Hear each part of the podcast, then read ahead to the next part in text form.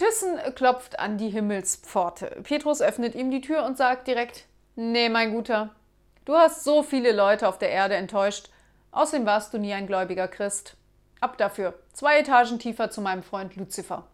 Gesagt, getan. Zwei Wochen später klopft es erneut an der Himmelstür.